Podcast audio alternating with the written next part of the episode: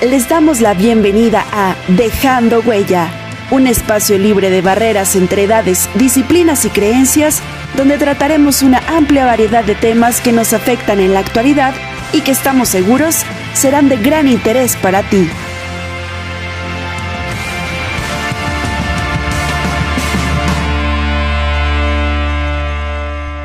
Aproximadamente uno en 3.000 bebés nace con NF1 un grupo de desórdenes genéticos que se caracterizan por la presencia de manchas café con leche, neurofibromas dérmicos y tumores benignos en el sistema nervioso central, los cuales llegan a causar una serie de problemas neurológicos con efectos en el bienestar de quien lo padece.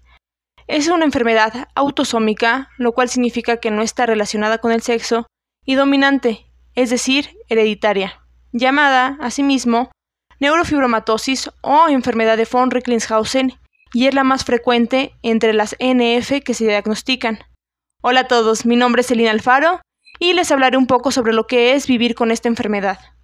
Cuando fui diagnosticada con neurofibromatosis, aún era muy joven para comprender lo que significaba.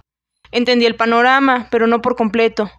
Así que crecí con la conciencia de que tenía esta enfermedad de la que no se sabía mucho y cuyos síntomas, tanto en el sentido estético como físico, eran menores comparados con otras personas. En mi caso, se pudo identificar el trastorno a partir del llamado signo de Crow, que son pecas que pueden aparecer en las axilas o ingles, así como con manchas de coloración café con leche y neurofibromas dérmicos. Podría pasar este tiempo hablando de datos médicos que ni yo puedo entender a pesar del tiempo que he invertido leyendo e investigando sobre la NF1, viajando por blogs y páginas especializadas donde experiencias de otras personas que padecen neurofibromatosis me ayuden a entender más sobre los síntomas y cómo lidiar con ellos. Pero la verdad, me gustaría hacer esto más personal, hablarles de mi experiencia con esta enfermedad poco conocida y extraña en sí misma, ya que una de las primeras cosas que descubrí es que no se desarrolla de igual manera en todas las personas. En mi caso, neurofibromas crecen en mi pecho, espalda, manos, brazos y piernas, pero siento que las mayores implicaciones de la NF1 en mí se resaltan en sus manifestaciones neurológicas, que es un aspecto que suele marcar el desarrollo social, dificultad en el aprendizaje, déficit de atención en la hiperactividad y en el desarrollo motriz. Quiero empezar por decir que a pesar de que no me define como persona el NF1, sí ha afectado la forma en la que me desarrollo en mi día a día. Las visitas médicas que debo hacer anualmente y los doctores oncólogos que debo tener es solo un aspecto más al que ya estoy acostumbrada, pero que es importante resaltar. Debo conocer mi cuerpo, saber si hay un neurofibroma nuevo, si estuve más distraída, si noto algo extraño en mi físico que antes no estaba ahí. Dicho autoconocimiento me ha hecho estar a gusto con mi cuerpo. Me sé de pies a cabeza, cada imperfección y mancha, y eso me gusta. Algo de lo que quiero hablar es que aceptarte como eres, como te ves, es liberador. Porque la vida es tan corta como para perder el tiempo pensando qué opinan los demás de mí. Y creo que esta es una de las cosas que la neurofibromatosis me regaló. Sé qué percepciones exteriores abrazar como consejos o preocupaciones sobre mí y de cuáles deshacerme. Así que si les pudiera dar un primer consejo sería este. Ustedes son perfectos en sí mismos. Aprendan a tomar los comentarios de quien vengan. Desháganse de todos aquellos que no los vean por quienes son, porque como ya lo dije, la vida es corta. Y es más fácil vivirla si se quieren a sí mismos y si no les importa lo que otros piensen. Ahora, otro síntoma que cambió mi forma de andar por el mundo fue el déficit de atención con hiperactividad. Sé que pueden haber escuchado sobre este trastorno, pero probablemente no sepan mucho. Por sus siglas, el TDA se presenta igualmente diferente en todas las personas. Y por experiencia, les puedo decir que muchos adultos no saben lidiar con esta, y no se diga de otros niños y niñas. No es extraño para mí el no poder concentrarme más de lo habitual. No conecto las situaciones con normalidad. Por ejemplo, una investigación sobre un tema en particular suele llevarme a indagar sobre tangentes de este mismo tema hasta que he perdido el hilo del asunto. Pero a pesar de que una tarea que debería llevarme una o dos horas se desplace hasta convertirse en una labor de un día, he encontrado que es enriquecedor, Claro que algunas veces es frustrante, que por más que lo intente mi mente no se quede quieta en un solo pensamiento, como si estuviera hecho de agua, fluyendo sin parar, difícil de controlar. Miles de pensamientos e ideas fluyen en mi cabeza como si ningún instante pudiera dejar de pensar.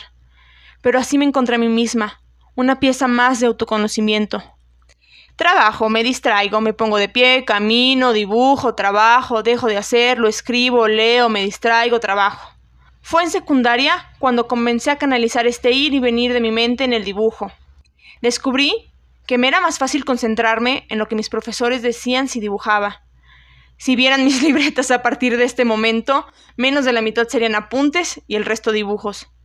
Esto no quiere decir que el TDA desapareció, que ahora puedo sentarme y escribir por horas sin que mi mente divague y se distraiga, sin que me obligue a ponerme de pie, a mirar hacia un lado, a pensar en historias sin relación pero fue algo que facilitó mi paso por la escuela y que lo sigue haciendo. Si alguno de los que me escucha ha platicado conmigo, descubrirá que otra cosa que me ha traído la NF1 es la imposibilidad de fijar mis ojos. Si algún día conversamos frente a frente, notarán que no puedo mantener la mirada. En realidad no sé si esto se relacione más con la neurofibromatosis o con el TDA, pero así es. Bueno, entre todos estos síntomas está mi peor enemigo, el insomnio. ¿Cómo describirlo? Cuando era niña afectaba más a mi mamá y a mi papá, a quienes tampoco permitía dormir. Después, conforme fui creciendo, estuvo presente en mi vida en distintas formas. Por ejemplo, en mi paso por primaria me permitía horas extras de imaginación. Durante la secundaria podía pasar noches enteras sin dormir, con mi cabeza metida dentro de libros y más libros, mis únicos compañeros en las horas muertas, mis amigos en la oscuridad y el silencio. La prepa era una ayuda para completar las interminables listas de tareas y actividades. Pero, así como el insomnio me fue una herramienta, también se convirtió en un monstruo. Fue creciendo y conociendo mi ansiedad, me pesaba, cargaba él sobre mi espalda y mi cuello, manipulaba mis emociones, era desesperación, preguntas, más ansiedad y menos dormir. Hoy es el día en que pensar en desvelarme y levantarme temprano me genera ansiedad. Actualmente tomo pastillas para dormir, y duele decirlo, pero es una de las mejores cosas que me han pasado. Poder dormir es un alivio, un despejo. Aquellos que dicen ya dormirás cuando mueras no saben lo que es vivir con insomnio, no con uno que no se cura con un té o una meditación. Vivir con uno constante, que está al acecho, amenazante. Pero como con el TDA, con la falta de motricidad, las idas al doctor y los exámenes médicos, uno aprende a lidiar.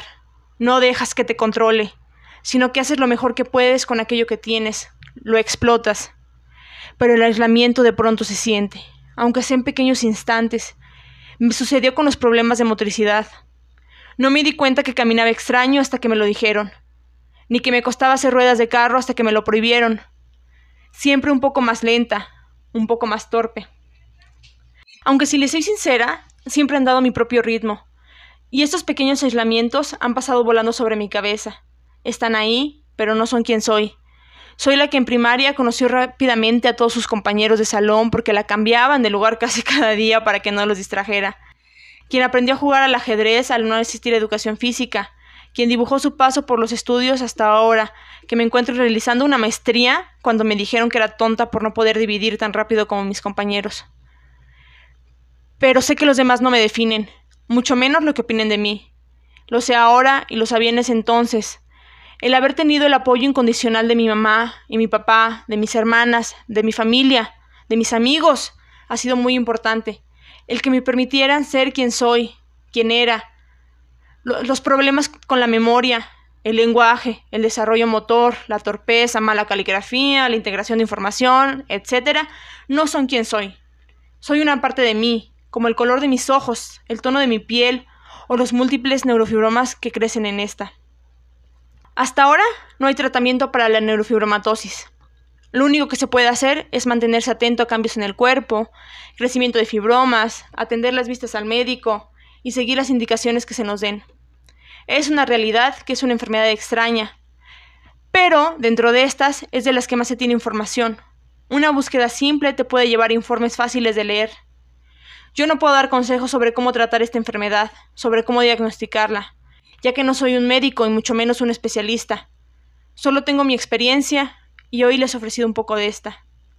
Pero lo que sí les puedo decir es que si viven con cualquiera de estos síntomas, no solo con la NF1, sino con el TDA, el insomnio, problemas de aprendizaje, es que no están solos. Son reales, no están aislados.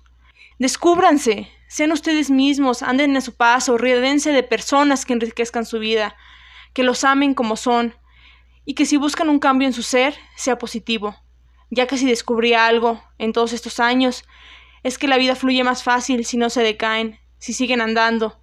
Canalicen sus fortalezas y debilidades, que de ambas se puede hacer uso. Les agradezco haberme regalado un poco de su tiempo, haber escuchado, y espero haber esclarecido un poco sobre la neurofibromatosis, sus síntomas y que mi experiencia pueda serles de ayuda. Los invito, de igual manera, a compartir este podcast, así como explorar el resto del canal, el Instagram y blog de Dejando Huella. Que tengan buen día.